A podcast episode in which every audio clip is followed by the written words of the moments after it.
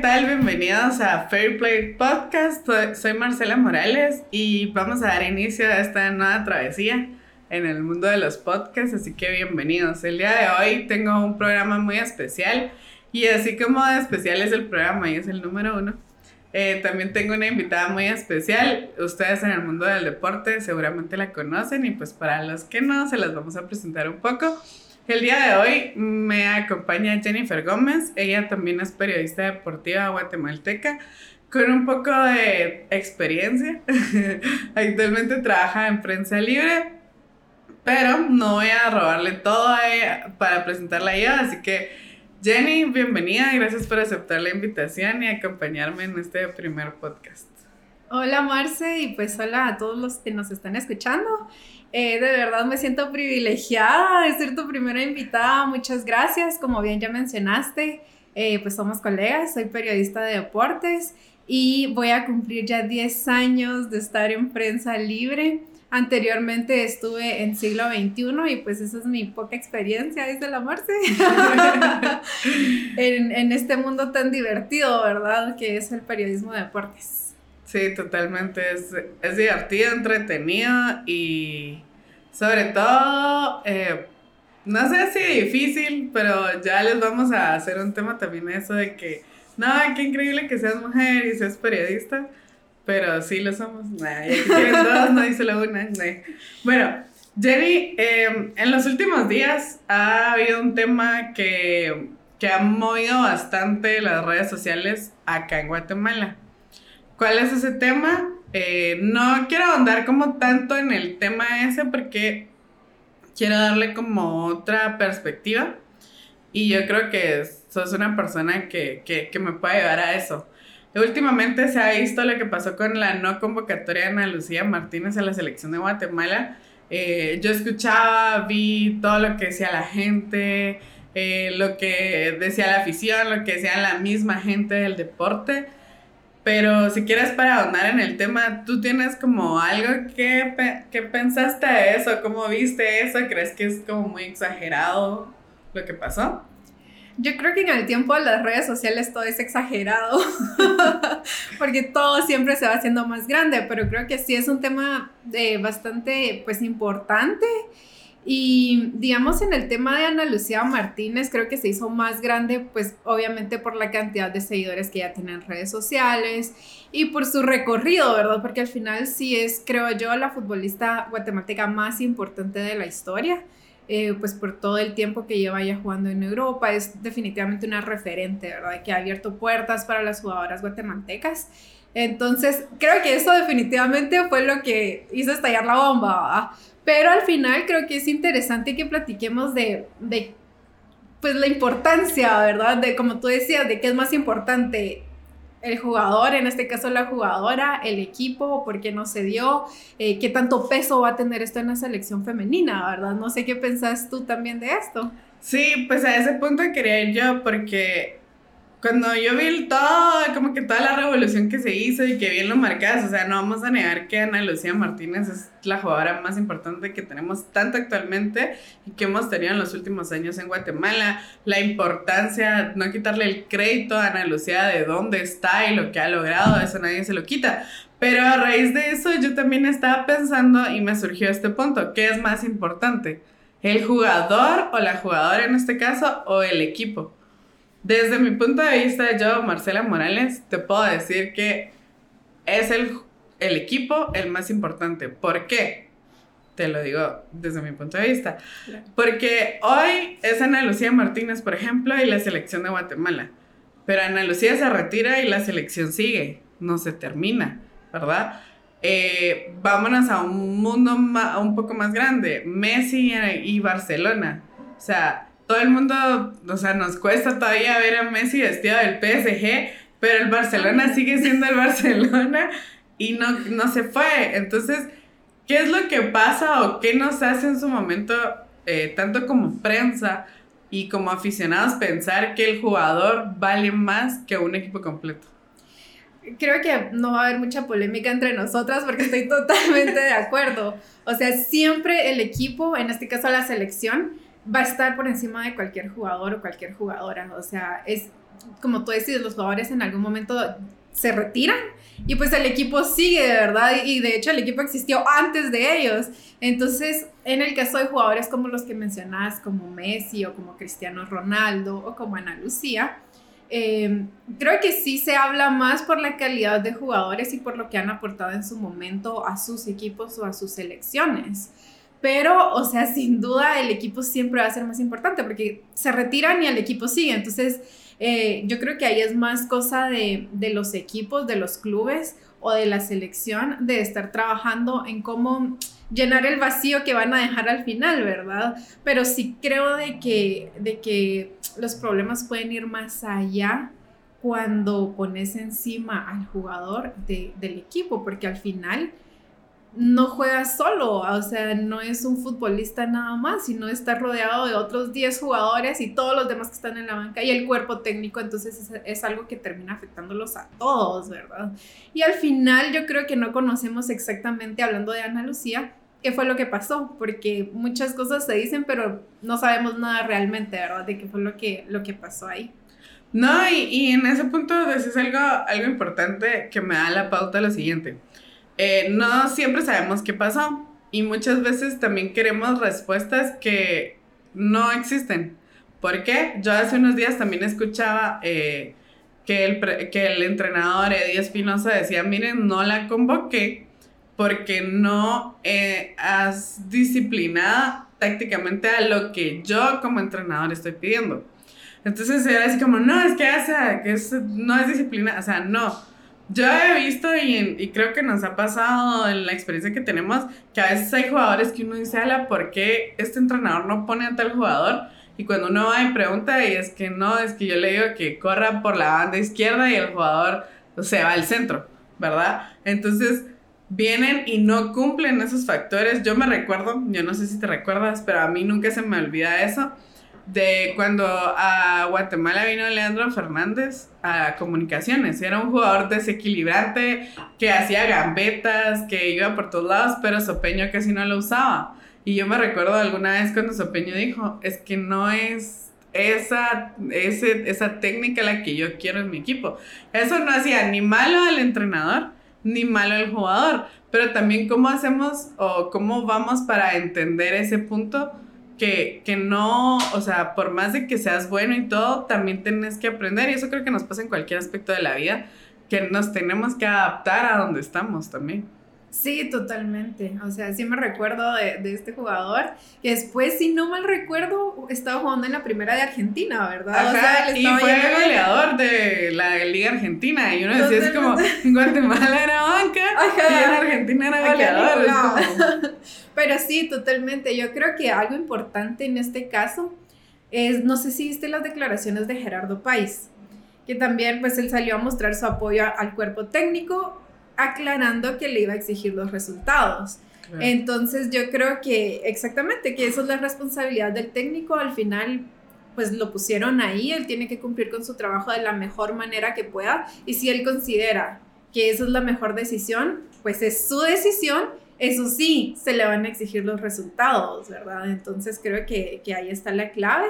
Y sí, al final nosotros miramos todo como muy superficial, digamos, porque solo nos enteramos como de algunas cositas y que al final saber si son ciertas, ¿verdad? Entonces sí, es como que algo muy interno, pero sí creo que, que lo que hay que valorar es eso, ¿verdad? Si, si al final la selección femenina está cumpliendo con los objetivos trazados. Y que esa es otra cosa, porque al final de cuentas, o sea, hoy la gente, hablándolo así, le viene a poner atención a la selección femenina. Y se le pone atención ahorita en esta polémica, pero no sabemos de qué viene la selección femenina, eh, no sabemos a dónde va. Y, y, es bien fácil venir y rápido decir, no, pero es que si no está en Lucía, pero capaz que hay una jugadora que que está en esa posición y lo puede hacer mejor. O sea, no sé, eh, pueden existir también todos esos factores y también el hablar. Y, y si nos vamos eh, a otro ámbito en, en, la misma línea, por ejemplo, el fin de semana eh, cambiaron a Cristiano Ronaldo en el Manchester United y salió uh, haciendo berrinche. Y luego yo estaba leyendo las declaraciones del entrenador y decía, él tiene que entender que ya tiene tantos años y que yo lo necesitaba sacar porque yo necesitaba hacer un cambio en, en esto y que hoy, o sea, es mi decisión y siempre el equipo va a ser antes que el jugador, ¿verdad? Sí, y es que al final debe ser algo bien difícil para el jugador, ¿verdad? Porque pues que no te convoquen a la selección. Eh, regresando al caso de Ana Lucía, que no te convoquen a la selección, eh, pues con lo que estás haciendo en Europa, ¿verdad? Que ya solo con el hecho de mantenerte jugando en Europa, ya uno dice, es jugadora top y es la mejor jugadora de Guatemala. Entonces creo que eso es más la polémica y en el caso de Cristiano Ronaldo, obviamente sabemos el, el nivel de exigencia que maneja él, de competitividad, entonces que te saquen del partido, que no te dejen terminar, debe ser algo como, ouch. Totalmente como no, y aquí viene otro punto que yo me hacía la pregunta y es porque a veces priorizamos a un jugador sobre el bienestar del equipo. O sea, por ejemplo, en su momento Messi fue uno de ese, ese caso. O sea, que no se viene tal jugador porque a Messi le cae mal. Que no, que se va no sé quién porque a Messi le cae mal los amigos de Messi en la selección. Ajá, los amigos de Messi en la selección. Y, y, muchas veces tal vez no es el jugador el que, el, el que da como que esos problemas, sino es el mismo alrededor o es el mismo equipo que no, que no viene y le dice, bueno, o sea, sí, Messi nos dio todo lo que nos dio, y, pero el Barcelona sigue siendo el Barcelona. Hoy por hoy sí tiene más problemas porque sí tenía una figura que le facilitaba las cosas, pero tampoco deja de ser ese equipo. Entonces, también yo creo que a veces como prensa, creo que también tenemos que asumir un poquito nuestra responsabilidad de, de venir y decir, eh, no, pero es que si él no está, no va a funcionar. O sea, yo creo que también ahí a veces ayudamos a ese, como a esa polémica, ¿no? Sí, yo creo que este es un punto bien importante porque si bien al final o sea, son varias personas las que tienen la responsabilidad, como el técnico, por ejemplo, la responsabilidad de saber manejar su vestuario, saber manejar a los jugadores. Eh, totalmente, o sea, la prensa influye un montón. Y mucho se habla también de este tema de, ay, los periodistas que son amigos de los futbolistas y que no sé qué. Entonces creo que sí hay que aprender como a ser imparcial. O sea, yo creo que mucha gente me dice que no se puede, pero yo creo que sí se puede ser imparcial. Entonces creo que sí saber manejar bien la información. Y, y, claro, las redes sociales pues son de uno y uno puede poner lo que quiera, pero hay que ser responsables con lo que uno, uno publica, ¿verdad? Porque al final la gente te sigue.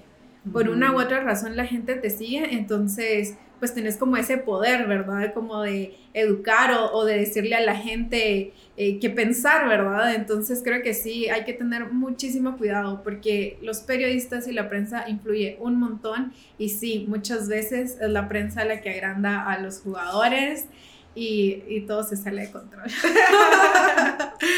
Fíjate que también en esa misma línea eh, de que estaba pensando el tema y viendo, viendo cómo lo podíamos tratar de una perspectiva diferente, eh, me, puse a pensar y dije, bueno, también esto le pasa a los técnicos, ¿verdad? O sea, el tomar ese tipo de decisiones como las que hablábamos de Cristiano Ronaldo.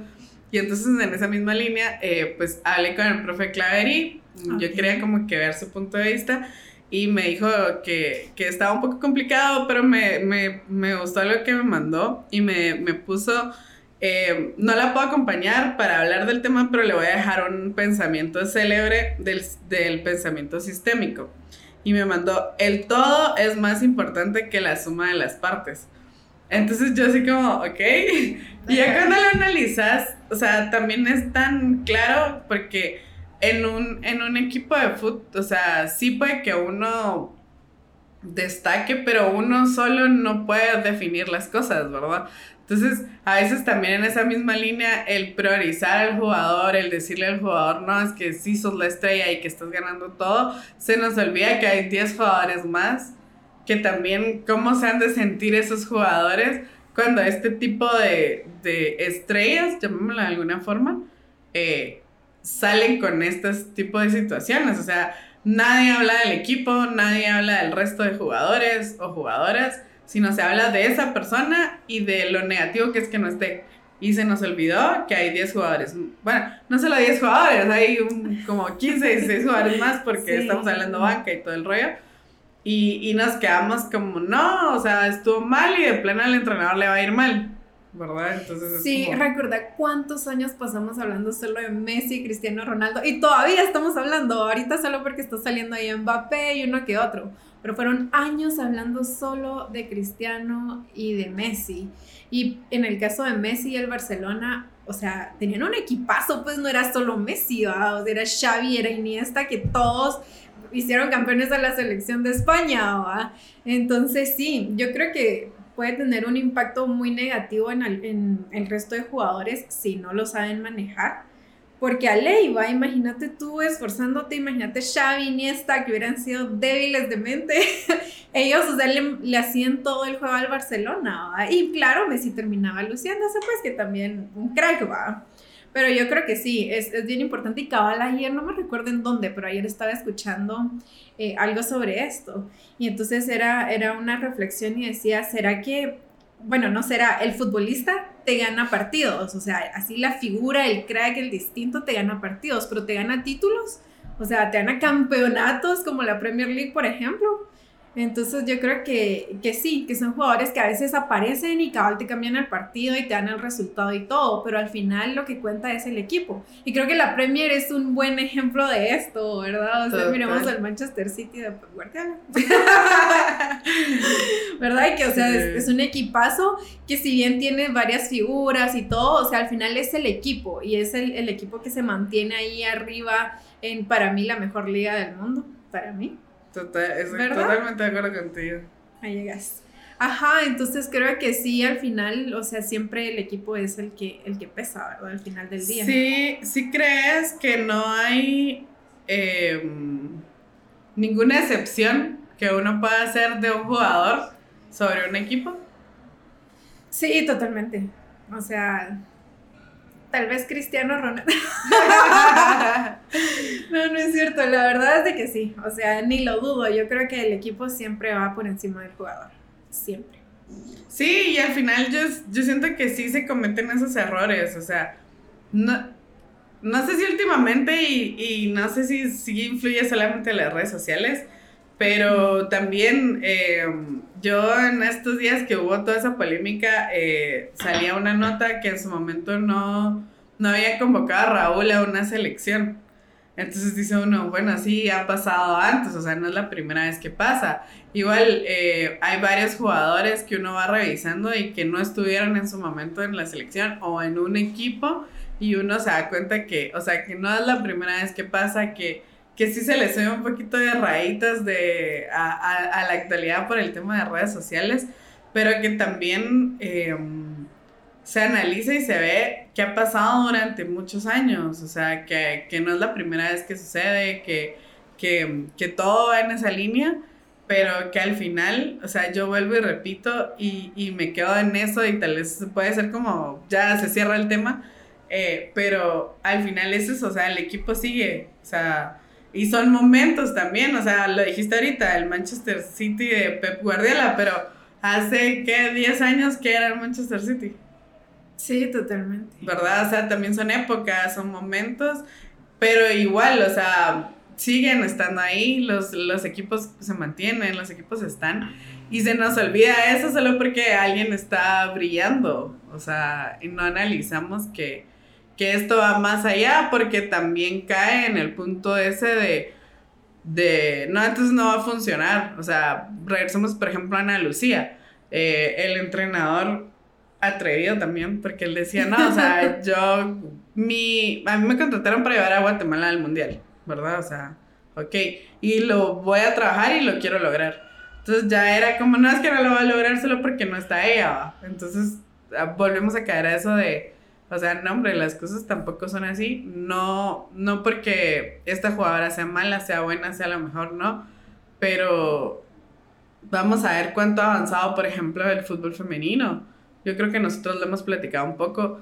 Cuánto ha crecido la liga femenina de dos años para acá, contradictorio que la liga femenina creció en pandemia, por cierto, es un dato interesante. interesante Pero así fue, o sea, fue un boom que dio la liga femenina durante la pandemia que hoy por hoy, por ejemplo, ya podemos hablar de una joya como Andrea Álvarez también en España, podemos hablar de Monterroso también en España, que, se va y que te da y, te, y ves que no, no solo es uno, pues.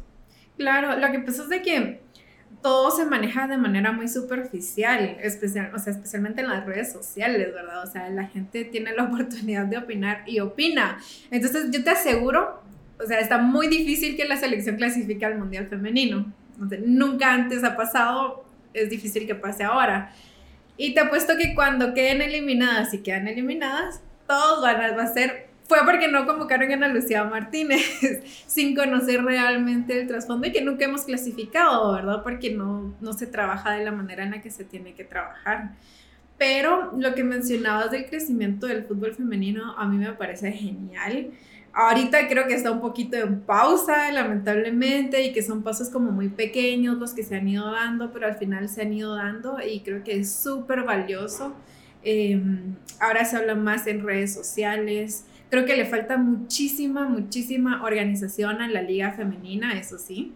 Eh, mucho trabajo en los clubes también para que pues puedan ir subiendo más de nivel, pero sí creo que, que, se avanzó bastante y al final pues que ya no esté estático ya es bastante, ¿verdad? Para nosotros. Entonces, eh, como mencionaba, ya tenemos a varias jugadoras en, en España, en Europa y, y, creo que es bien importante. A mí eso me alegra un montón de verdad ver cómo, cómo van avanzando. Y al final, pues ya cuando, cuando miras como más detallitos y todo, te vas dando cuenta también de todas las carencias que hay, porque todavía hay muchísimas carencias. Pero pues ahí van paso a paso, que creo que es importante. A mí me gustaría que todo fuera más rápido, más acelerado, pero no se puede, ¿verdad? Sí, mira, al final también ese tema de, de, la liga femenina y del crecimiento del deporte es otra cosa que también es como curiosa y, y cada lo decías, o sea, mm, puede que no clasifiquemos al mundial y vamos a decir, ah, fue por Ana Lucía. Pero no, por ejemplo, no, a veces la gente no para, el aficionado, y dice, ok, Guatemala es Centroamérica, ¿cuál es la potencia mundial del fútbol femenino? Estados Unidos, y nos toca en nuestra misma confederación. o sea, imagínate, tenemos que enfrentar a, a Estados Unidos, que yo estoy segura yo me disfruté el Mundial de Francia femenino. Y yo decía, nosotros ponemos un, un equipo, o sea, ponemos ese equipo de, de, fútbol femenino de Estados Unidos con uno masculino y te estoy segura que le da pelea. Totalmente. O sea, le da pelea. Yo creo que ganarían. Total, son unas jugadoras. Sí. Y, y, son de nuestra confederación. O sea, son parte, o sea, somos parte de la misma región tenemos que pelear contra ellas, contra las mexicanas. O sea, que México también, ¿cuánto no ha avanzado el fútbol femenino? un montón, es increíble. Ahora pasan los partidos en la tele también, juegan en los estadios de los equipos masculinos, es una cosa maravillosa. Pero sí, sí o sea, lo que tú mencionas, y yo me recuerdo que en pandemia, mientras iba creciendo nuestro fútbol femenino, tú lo viviste bien de cerca, porque hasta estabas comentando partidos. Contame cómo fue esa experiencia tan genial. Sí, al final, eh, ya, mi sueño siempre ha sido ser comentarista, por cierto. y, y cabal se dio la oportunidad esa y también rápidamente vienen y, y lo encasillan a uno, no, la mujer que se va a hablar fútbol femenino. Y, y no, pero era bonita la experiencia porque también veías y, y al principio sí se veían unos partidos que uno decía así como, era como, no sé, o sea... Complicados. Complicados porque estamos hablando también como que el nivel va creciendo. Pero luego ya ibas viendo y, y sí, había, mirabas otras jugadoras con un nivel bastante bueno, o sea, muy positivo. Mucho trabajo, o sea, también eh, nos desviamos un poquito del tema central, pero eh, hay que decirlo, o sea, el fútbol femenino no es profesional al 100%, o sea, el masculino, bueno, si yo, por ejemplo, soy una de las que más se queja que el fútbol masculino de Guate todavía no es el 100% profesional, y es profesional, porque si estás hablando que un jugador le pagan por hacer eso, o sea, al fútbol femenino no, o sea, estás hablando que las jugadoras entrenan cuando tienen tiempo libre en su trabajo, eh, tienen que trabajar durante el día y en la noche van a entrenar los horarios de los partidos tienen que ser acorde a que se junte el grupo para que todas tengan la disponibilidad, ¿verdad? Entonces también hay un montón de factores que a veces se nos olvida y nos centramos en, en, cosas que dicen, no, o sea, seguro, como solo porque no están en los nos va a ir mal, ¿verdad? Entonces es como, no, hombre.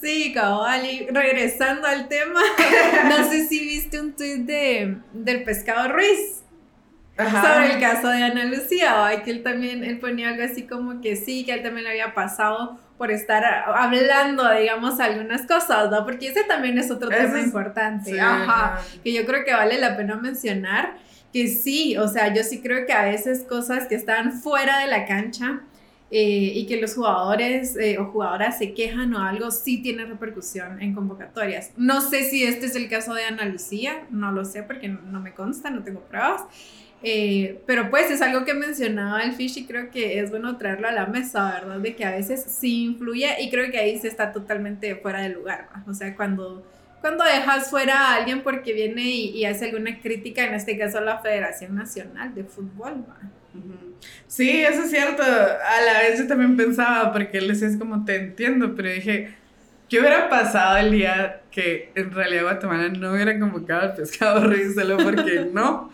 O sea, o porque un entrenador, creo que ahí lo hubiéramos criticado hasta que el entrenador dijera, es que no se adapta. O sea, ahí la gente o todos hubiéramos dicho, adáptese usted al pescado, ¿va?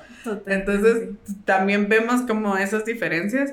Y sí, o sea, también es cierto que pasa, no, no es algo que, que no pase, de que alguien critica y por eso se le, se le baja ¿verdad? Lastimosamente no hay pruebas tampoco de eso para que vengamos y digamos, ah, no, es que sí, porque criticó a, a fulanito, por eso no va, ¿verdad? O porque le cae mal su tanito, entonces no hay pruebas totales. Entonces también a veces uno se queda como, ah, lástima, porque preferiría, pues de mi parte, que, que las cosas fueran como un poco más claras y decir, bueno, sí, se ve o, eh, por ejemplo, a nivel mundial ay, se me fue el nombre del jugador, perdón, Cantona, que hemos, o sea, sabemos que Eric Cantona siempre ha sido un crítico de otro nivel del, mundo de política y todo. Incluso él decía ahorita en Qatar, o sea, yo no voy a ver el Mundial de Qatar porque hacen esto, hacen lo otro. Entonces, pero su calidad futbolística uno nunca la dudó, ¿verdad? Entonces, ser como más claros en eso y no quedarse así como de de, no, es que yo tal vez le hice mala cara a no sé quién, ¿verdad? Y, y pues esperemos en realidad que ese no sea el caso de ahora. Y, y también en la misma línea eh, es invitar también como al protagonista, porque yo sé que, y espero, que nos estén escuchando también protagonistas y que ellos también tienen otro punto de vista, pero a veces uno también pierde esa idea y dice uno, no, o sea es que me, o sea, me ofendí yo, ¿verdad? Entonces me afectaron a mí. Y es como, no, o sea, también es como venir y decir, bueno, y si el, en realidad no le estoy haciendo caso al técnico, ¿verdad? Eh, y si en realidad sí, va, me están diciendo siempre correr por la banda izquierda. Y lo primero que hago es siempre ir a la diagonal al centro, o sea, a veces también, como que esa reflexión creo que también es buena, ¿no? Sí, siempre es un buen día para cuestionarse. y preguntarse como, ¿qué estoy haciendo? ¿Seré yo el problema?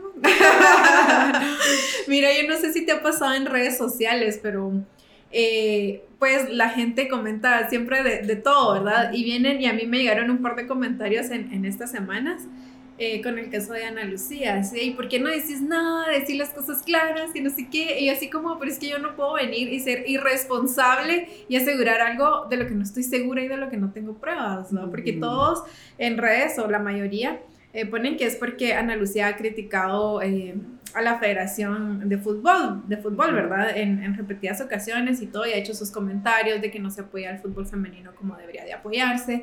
Y, y, así como, pero yo no tengo pruebas para decir sí, por eso no la convocaron, ¿verdad? Entonces creo que ahí también es como parte de responsabilidad de nosotros, pero no sé si a ti te llegan esos mensajes.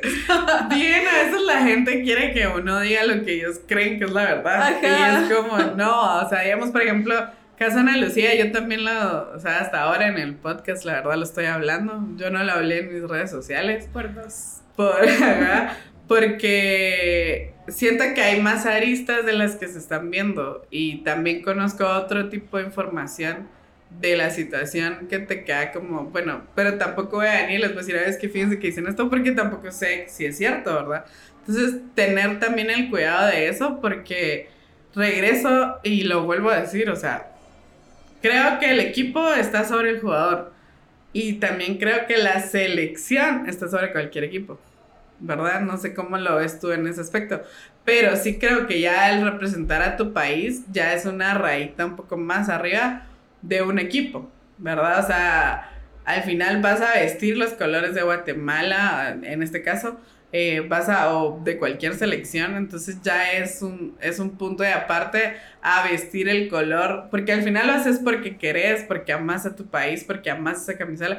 En cambio ya un equipo, o sea, te están pagando, es como un trabajo, o sea, te lo disfrutas y todo y te están pagando por eso, pero ya el hecho de que estás en una selección, eh, sí te da como esa, ese punto de, de que también siento, yo, me estoy volviendo muy patriótica, que sí es distinto. Yo creo que para el jugador definitivamente es distinto. O sea, definitivamente el ser convocado a selección nacional es otro nivel, es como lo top. Para la mayoría de aficionados también. Para los dirigentes creo que la selección no es lo más importante. Por eso no hemos ido al mundial. Pero para que hacer un tema eso también. Eso es otro tema, ajá, interesante. Pero sí, creo que para el, el jugador o la jugadora definitivamente la selección, o sea, está en otro nivel, pues. O sea, el hecho de ponerte los colores de tu país y representar a tu país es, debe ser algo totalmente especial, ¿verdad? O sea, definitivamente. Sí, no lo dudo. Pero bueno, vamos llegando ya al final. Eh, en mi conclusión, te dejo, te, voy a dejar también tu espacio para que es conclusiones. Eh, creo yo que ningún jugador ni ningún entrenador está por encima de un equipo ni de una selección. Entonces yo creo que eso debemos de pensar antes de emitir cualquier opinión y tratar siempre como de informarnos bien de todo lo que esté pasando y también ponernos y ser empáticos en el resto. O sea, no existe solo un jugador, existe un resto de jugadoras.